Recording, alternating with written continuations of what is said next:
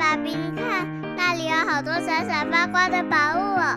真的耶，宝贝，那就是传说中的石灾故事同心阁。我们赶快去一探究竟吧。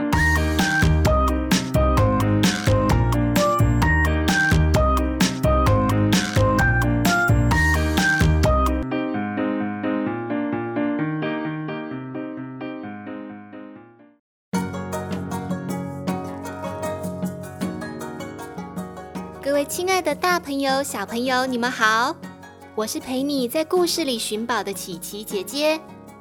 琪琪姐姐最近跟大家讲书法世家五百年的故事，所以我啊也开始拿起毛笔学写书法。第一堂课，老师教我写一，我想这有什么难的，就一笔画过去啊。可是我的老师说，这个一要有粗细。还要有点斜度，写出去还要收回来，好讲究呢。老师又教我写王羲之的“之”，一个点要像落石，一横画横斜往上，再略下来斜斜一撇，最后那一折啊，既像溜滑梯往下滑，最后还要优雅地翘起来。哎呀！这不就很像是在水面上游泳的大白鹅吗？最后顿一下翘起来的样子，就像是大白鹅骄傲的尾巴啊！哼哼，写着写着，琪琪姐姐就想到有个书法写超好的人，他最爱鹅了。这个中国历史上最喜欢鹅的人，名字里就有个之，他是谁呢？就是被称为书圣的王羲之，因为啊，他的书法是超越了所有的人，是众人敬仰的对象。王羲之在小的时候，先是遇到魏夫人这样的好老师，长大结婚以后，王羲之仍然很勤学。他不但广学各家的书法，也曾经四处旅行，把对大自然的观察融入他的书法之中。还会欣赏小动物，从中寻找写字的灵感。王羲之最喜欢的动物就是鹅，小小的脑袋，雪白的羽毛，红红的嘴，细长的脖子，昂首阔步时摇晃着硕大的身躯，优雅又从容。在池里划水的时候，身姿摇曳，高贵又充满自信。有个道士很仰慕王羲之的书法。知道王羲之爱鹅，于是就养了一群鹅，悉心照顾，每一只走起路来都有王者气势，雄赳赳，气昂昂。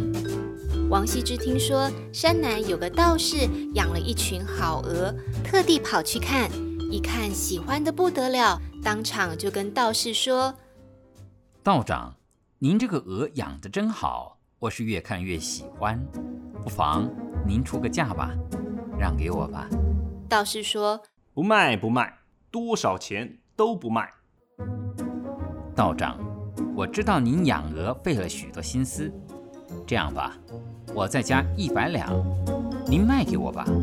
不卖。那我再加码两百两，您就行行好，让给我吧。不卖，就不卖。道士摇着扇子，任凭王羲之怎么说怎么加价，他就是猛摇头，不肯松口卖鹅。王羲之看这个鹅啊，是越看越喜欢。他问道士：“道长啊，我是诚心诚意要买鹅的，怎么样您才肯割爱呢？”道士看王羲之为鹅痴迷的样子，才缓缓地说出他的真实目的。那王大人，你写一部《黄庭经》，我就把鹅送给您。那还不简单？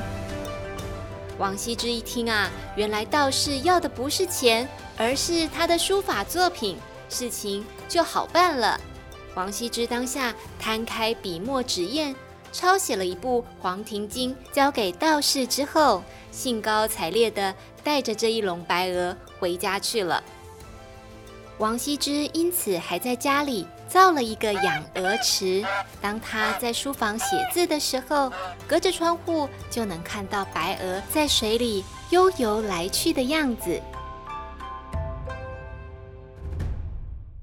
有一次，王羲之听说有个独居的老太太养了一只叫声动听的白鹅，他特地跑去看鹅，不巧主人不在。王羲之隔着围篱看，果然是只身姿英挺、气质非凡的大白鹅。王羲之看了好喜欢，想要买下来带回家里豢养，特别留了话，请左邻右舍转告，说明天还要再来访。老太太回家之后，知道鼎鼎大名的王羲之要来，紧张的想要怎么样款待上宾，想了一整夜。第二天，王羲之来了，老太太忙着招呼王羲之落座，泡了好茶，又端出一道道的好菜。王羲之说：“大娘啊，您别忙，我来这儿没什么别的目的，就是听说您有一只美丽的大白鹅，想来看一看，看完就走。您别忙活了。”老太太说：“哦，您说的是我家的白鹅啊。”老太太指向餐桌，这不就在大人的面前吗？为了招待王大人，我可是赶早一起床就把白鹅给杀了。大人，您看看，这盘鹅肉正新鲜呢。来来来，大人您尝尝看，尝尝看吧。这……王羲之万万没想到。本来是想来欣赏白鹅灵动的身姿，却害死白鹅成为桌上的一道菜肴。琪琪姐姐今天说的故事虽然跟王羲之爱鹅有关，不过这两个故事也正好展现了对自然界的生物观察可以启发一个人的创意与灵感。各位亲爱的小朋友，我们的地球多彩多姿。自然界有各种丰富的资源，请记得要善用我们的鼻子、眼睛、耳朵，还有双手，打开我们的嗅觉、视觉、听觉，还有触觉，去感受世界的美好哦。下一集的十灾故事同心阁，琪琪姐姐就要说说王羲之和他的头号粉丝梁武帝的故事。欢迎锁定十灾故事同心阁。书法世家五百年，我们下次再见喽！